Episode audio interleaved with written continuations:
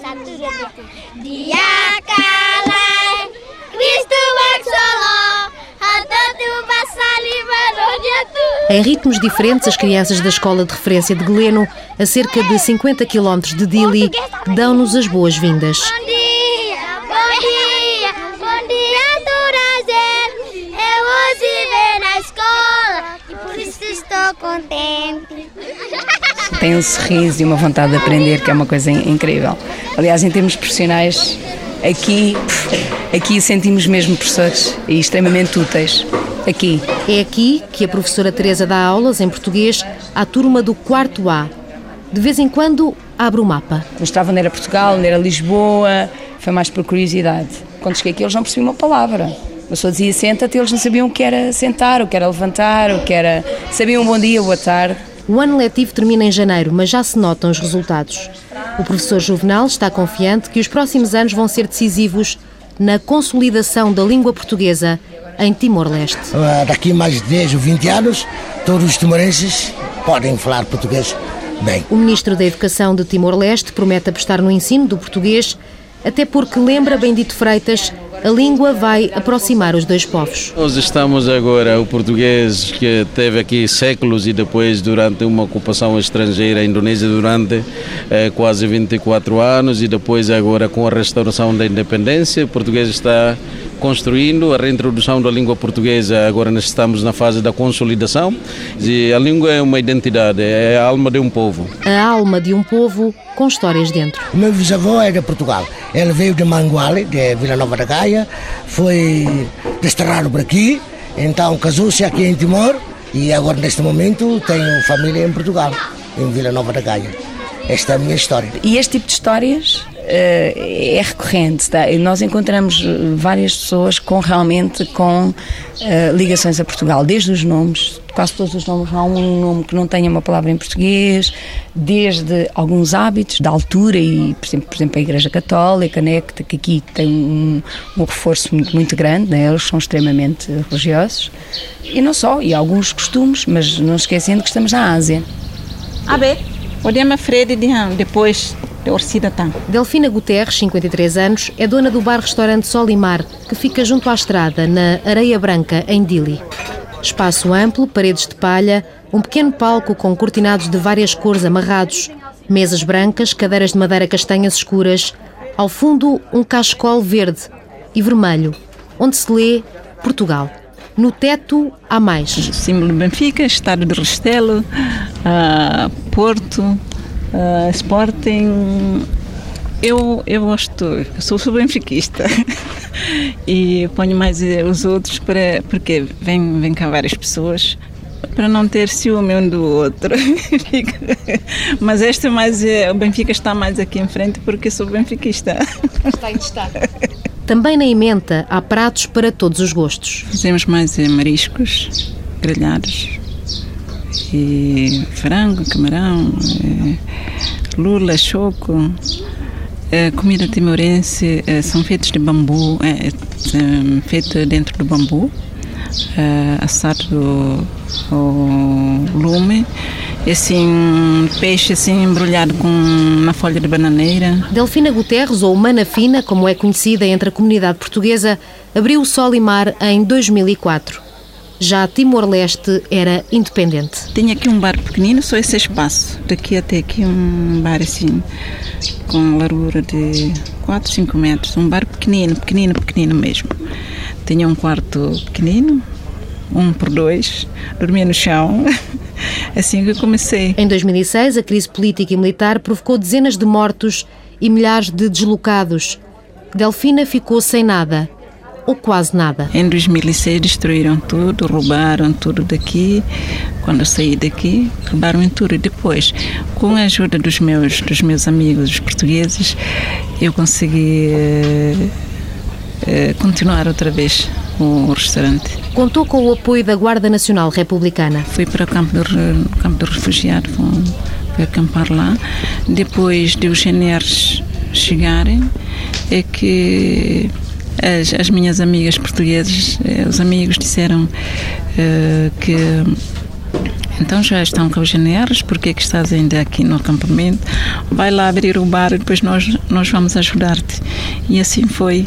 Comecei, na primeira semana comecei a abrir na sexta e depois seguir no sábado, depois subir no domingo e depois assim sucessivamente. Há imagens dessa altura que vão ficar para sempre gravadas na memória do cabo da GNR, Vítor Russo. Aqui não havia um pássaro, por exemplo, havia fumo, tudo ardido. Uh, não havia a vida social que há hoje. Hoje vê-se os miúdos a ir para a escola, vê-se os miúdos a, a brincar, vê-se grupos uh, efetivamente no desporto e a socializar uns com os outros. E na altura não se via. Ruas desertas, sem vida, medo. Para mim foi um, o momento mais triste, mais triste, mais triste e mais difícil. Uh, na, em, desde 75 até, até, até agora. Foi, foi o momento mais, mais difícil, porque, porque nós lutamos, lutamos para, uma, para a independência e depois disto uh, fomos nós a destruir, a, nós contra nós, a fazer, a fazer aquela aquela diferença, Loro Muno e Loro Sá. Vitor Russo, militar da GNR que mais missões cumpriu em Timor, oito ao todo, arrisca uma explicação para o que aconteceu. Isto tem mais ou menos a área do Alentejo e tem, salvo erro, 32 dialetos.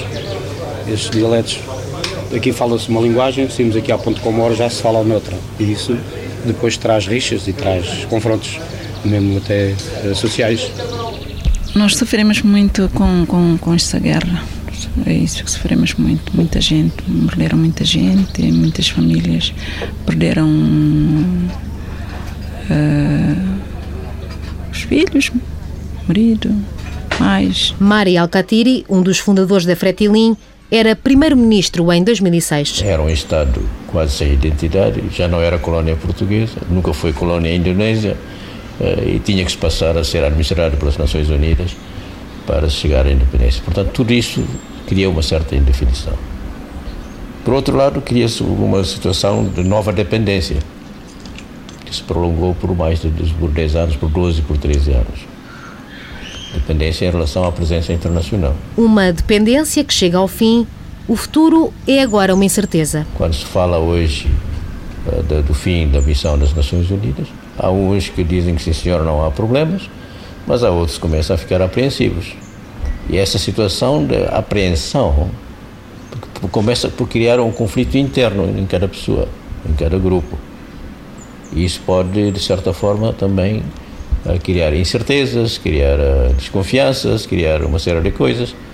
E só espero que isso não venha a acontecer. Passaram por Timor-Leste 13 contingentes da GNR no âmbito da Missão Integrada das Nações Unidas. Nós ainda precisamos muito da ajuda das Nações Unidas, principalmente do, do povo português, porque nós nos sentimos mais seguros com a, com a, presença da GNR aqui em Timor. A GNR cumpre a última missão ao abrigo das Nações Unidas em Timor, 140 militares do subagrupamento Bravo e três elementos do INEM. O comandante Jorge Barradas antecipa mudanças no país. Com a saída das Nações Unidas, é um temor que tem que ser necessariamente diferente, porque não tendo este apoio uh, de retaguarda que as Nações Unidas davam, quer em termos de estabilidade, uh, em termos de segurança, quer da questão, na questão económica, Timor vai ter que se afirmar no cenário internacional, nomeadamente no espaço que ocupa nesta zona asiática, nomeadamente entrando nos mercados uh, locais, uh, expandindo as suas atividades, criando comércio, criando condições para que se possa investir cá novamente em Timor. António Oliveira é o coronel da GNR que vai permanecer no território timorense como oficial de ligação do Ministério da Administração Interna junto da Embaixada Portuguesa garante que hoje há segurança no território. Timor, nesta altura, é, é, um país seguro e calmo. O que não quer dizer que não haja a possibilidade de erupção de conflitos eh, para o mês que vem. O presidente de Timor-Leste, Taur Matan Ruak, acredita num país independente e seguro, mas lembra que vai manter a cooperação bilateral com Portugal. O GNR tem feito um bom trabalho, não só na parte de segurança, mas tem ajudado a treinar a nossa, a nossa polícia. Eh, e já dissemos que nesta área vai continuar. Nós também estamos preparados. para tomar conta do nosso país. O cabo Vitor Russo lembra os desafios que tem deixado à PNTL. Tem que ser um bocado duro com eles, nos crosses, na luta de defesa pessoal, basicamente são as disciplinas mais, mais duras. E eles, quando chegam à segunda-feira de manhã, que eu não tenho necessidade nenhuma, trazem-me uma papaya, trazem-me uma manga, instrutor. E eu digo assim: não, não, lá, lá precisa, lá precisa. E ele, não, não, não, não, não. É da mãe, mãe, mãe, mãe. Pronto, isto diz que efetivamente há ali um feedback, eu depois levo-os a jantar, vêm aqui jantar com a gente ao quartel, ficam todos felizes da vida. No Porto de Abrigo, no quartel da GNR, no centro da capital. Aqui é mesmo o nosso Porto de Abrigo. Como lhe disse, aqui fala-se português, come-se português, discute-se assuntos de Portugal, ouve-se música portuguesa. É Portugal, isto é Portugal. Lá fora somos Malaya. Palavra timorense para estrangeiro. Nuno Branco esteve em missão em 2006 e regressou quatro anos depois. O país pouco ou nada mudou, lamenta. Fiquei triste porque não mudou nada. Está basicamente tudo na mesma. Eh, não há saneamento básico, não há. As infraestruturas básicas não existem, eh, as estradas estão como estavam, existe agora um bocadinho mais de Alcatrão. Falta o que nos faltava há 30 anos em Portugal, por exemplo. Eu lembro-me também que tínhamos algumas dificuldades, eu lembro-me de dormir com três irmãos num divã. Eu lembro-me de Uh, o meu pai desde tem a chegar à sexta-feira e depois com o dia da jornada é que comprava o nosso comer. E aqui é igual. Emocionado, Vitor Russo revela um dos episódios que mais o marcou nos últimos 10 anos. Eu vinha ali levar um senhor ali dentro de um bairro e vinha da, da academia onde estou a dar aulas à polícia e entrei ali dentro do bairro, eu o Dilara e vinha a passar uh, e ouvi Cabo Russo, Cabo Russo. E quando olhei, disse: Cabo Russo, eu não conheço este indivíduo, mas a voz era-me familiar. Então era um menino que tinha 20 anos agora, que há 12 anos ele dava ali iogurtes na, na porta de armas. Nuno Branco está certo que a ocupação indonésia foi fatal para o país. Impediu um crescimento saudável. Pelo que eu entendo, é assim, a Indonésia, enquanto, teve cá, enquanto fez a ocupação, fez um trabalho muito bem feito, que foi excluí-los completamente da sociedade. E ao excluí-los da sociedade, tornou-os como sendo inúteis. Não precisavam de pensar, não precisavam de trabalhar, não precisavam de fazer nada para obter o, o saco de arroz e a comida que, que, a natureza aqui lhe dá. Uh, agora, como são um país independente, uh, alguém tem que puxar por eles para fazer mais. Considera que Timor precisa de espaço para crescer? Precisa de pessoas que façam pelo país. Ou seja, que sirvam o país e não se sirvam dele. Portanto, esta é a chamada uh, Main Road, uh, é a estrada com mais movimento. Há quem lhe chama o IC19, uh, nomeadamente a comunidade portuguesa, porque o trânsito torna-se caótico por vezes. O comandante do subagrupamento Bravo, Jorge Barradas, conduz-nos pelas ruas de Dili. Sim, por exemplo, isto aqui são chamadas microletes mais famosas. O número indica o percurso que elas fazem, são os nossos autocarros da Carris. Em Dili há Esta miséria parte, a céu aberto. As casas improvisadas com telhados de zinco, de madeira, sem planeamento. Vamos vendo um pouco uh, daquilo que têm sido os, os, os, edifícios aqui de Timor, portanto, reconstruídos ad hoc, muitos sem telhado, outros uh, que arderam nos tempos dos conflitos e que não foram renovados. As crianças, os jovens, os mais velhos fazem negócio nas ruas, num pau que carregam aos ombros, onde pendurou o peixe, as alfaces, as bananas vermelhas. O cidadão normal pode ir comprar os cocos, a fruta, portanto eles vendem tudo, desde aquele peixe verde, que é o chamado papagaio, até outros peixes que vão pescando uh, e que vão vendendo porta a porta, assim como além alguém está a vender bananas. As escolas, não são propriamente as nossas escolas, portanto as janelas uh, são assim, não há propriamente espaços fechados, estão a ver Xanana Sport Center, que eles chamaram ali. Conceição Godinho é a diretora da Escola Portuguesa de Dili, Escola Rui Sinati. Diz convicta que há muito para fazer no país mas reconhece pequenas mudanças. Uh, as estradas ainda têm buracos, mas na altura tinham mais. Na altura, em 2005, um, ah, os animais andavam na rua, agora aqui em Dili. Uh, agora não, agora só andam mais na praia, não é? Nós vamos, por exemplo, a uma praia à noite ainda, ainda anda, mas durante o dia saiu uma lei que são mesmo obrigados a ter. Os animais que se viam mais eram os porcos. agora já não se vêem porcos durante o dia, no lixo, nas ruas. Portanto, isso é uma grande. A iluminação também mudou. Em 2005 era uma cidade mais escura, muitas casas foram recuperadas. Portanto, a nível das infraestruturas, a luz, há, há, já temos mais eletricidade durante mais tempo, há menos quebras desde o ano passado. E, portanto, a este nível é mais fácil verificar uh, melhorias. Este um milhão de pessoas, uh, uma grande maioria, continua de facto enfim, com poucas condições, com condições de vida muito precárias. A educação deve ser claramente uma prioridade. Sobretudo no primeiro ciclo, as escolas funcionam duas horas por dia, enchem a escola, depois vão-se embora para casa às 10, das 8 às 10, das 10 ao meio-dia vem outro grupo e assim com uma escola com quatro salas é capaz de ter de lecionar até cerca de 800 alunos. Ora, que ensino é este, não é? Uh, manuais nos sítios há, noutros não, uns, uns professores usam português, outros não usarão tanto e, portanto.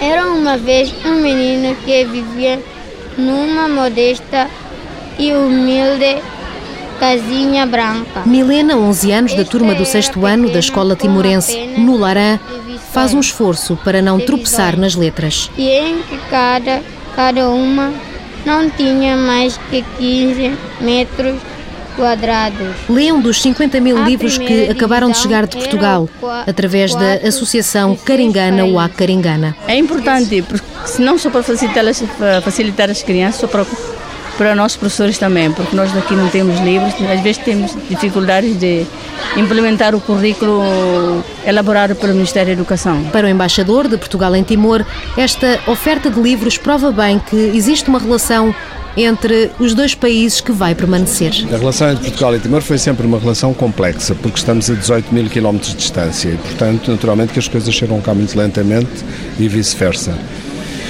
E a Ásia, que outrora, sei lá, no final do século XIX era um, era um, um, continente relativamente isolado e esquecido, hoje em dia, evidentemente, é o coração da economia mundial. Portanto, naturalmente que tudo em Timor pende para a Ásia e não para a Europa, como é óbvio, que é um continente em crise. Uh, mas isso não significa que a nossa relação não seja, seja precária. A nossa relação é, é, é, sólida, é duradoura, é uma relação que, para além de ser inextirpável, vai ser produtiva. Penso que Timor ocupa um lugar muito próprio no coração dos portugueses e, e da parte de, de, muitos timorenses também se nota isso, da grande maioria, eu diria. Há de facto uma proximidade muito grande eh, e temos, temos coisas, muitas coisas em comum, temos uma história em comum que não podemos esquecer. A história que não se pode esquecer. Ave Maria, graça baracliu e No centro do jardim, no largo de Lessidere, em Dili, centenas de timorenses rezam o terço em honra da Nossa Senhora de Fátima. Nós acreditamos muito na, na Senhora de Fátima. Por exemplo, se alguém vai para, vai para Portugal, uh, por exemplo, eu vou para Portugal quando, quando regressar, não levo muita coisa, levava sempre assim um bocadinho de água de Fátima, ficavam todos contentes. Terço. Mais de 90% dos timorenses são católicos. Foi a religião que trouxe a franciscana Alda Miranda a Timor. O timorense acolhe o português muito bem. É um povo que sorri e que nos ensina a sorrir a nós que vimos de um, de um país assim às vezes muito fechado, muito individualista, muito egoísta. Eh, Timor ensina-nos a dar a volta. Um povo que torce por Portugal. No futebol, eles são os primeiros nós sabemos o resultado dos campeonatos através dos timorenses. Nós não temos tempo para vermos televisão, mas o timorense é que diz: É, madre, Portugal ganhou ou Portugal perdeu e diz com a voz muito baixinha: Perdeu. Não esquecendo que na Ásia há costumes bem diferentes. Por exemplo, hábitos alimentares. Só se come cão na família, dentro da própria família. Quando há banquetes, não há cão. Isso é um princípio da cultura timorense. A viagem até Baucau é difícil. As estradas esburacadas, sem alcatrão, fazem com que as distâncias sejam contabilizadas pelo tempo e não pelos quilómetros. De Dili a Baucau são 120 quilómetros. Tempo da viagem, 4 horas.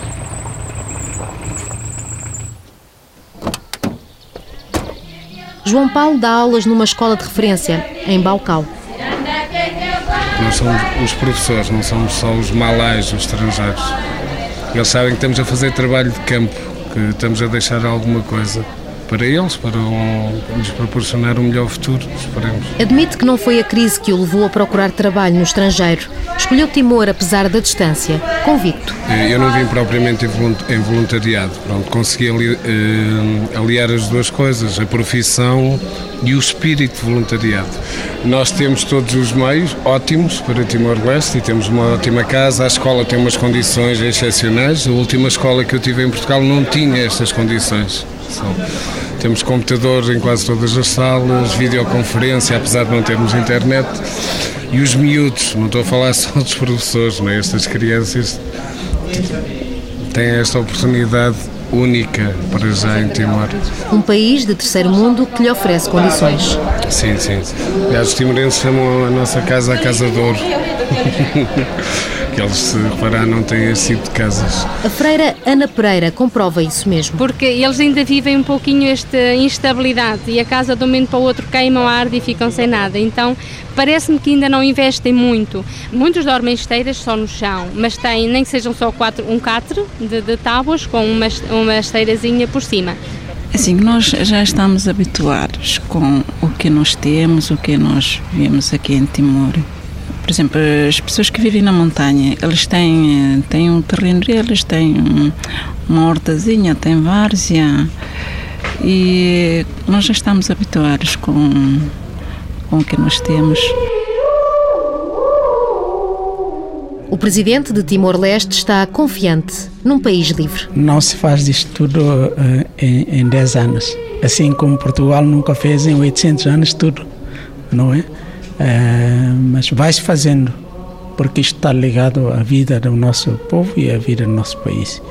É, nós não queremos ser os últimos, queremos ser primeiros. E foi sempre assim o nosso sonho. Portanto, é, para nós, o princípio continua a ser o de trabalhar, lutar para que conquistemos, ganhemos mais uh, uma vez. Vítor Russo sai de Timor com a certeza de missão cumprida. O militar, que no mês passado deu a volta à ilha em bicicleta, já só tem um sonho. Eu penso voltar aqui uh, com a minha família. A família, família, quem diz família até alguns amigos mais chegados, uh, mas penso no dia voltar aqui com a minha família e verem o trabalho que nós tivemos aqui é, efetivamente deu, deu frutos e se, eles, se eu fiquei privado tanto tempo de estar com eles, eles vão ver é, perdão, e confirmar o porquê.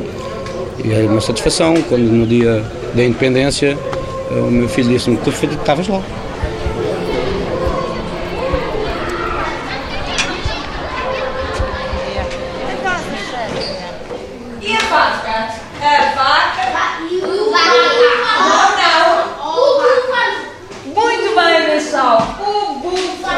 professora Teresa não faz planos para o futuro, mas pelo menos mais um ano vai ficar a dar aulas na escola de referência de Gleno.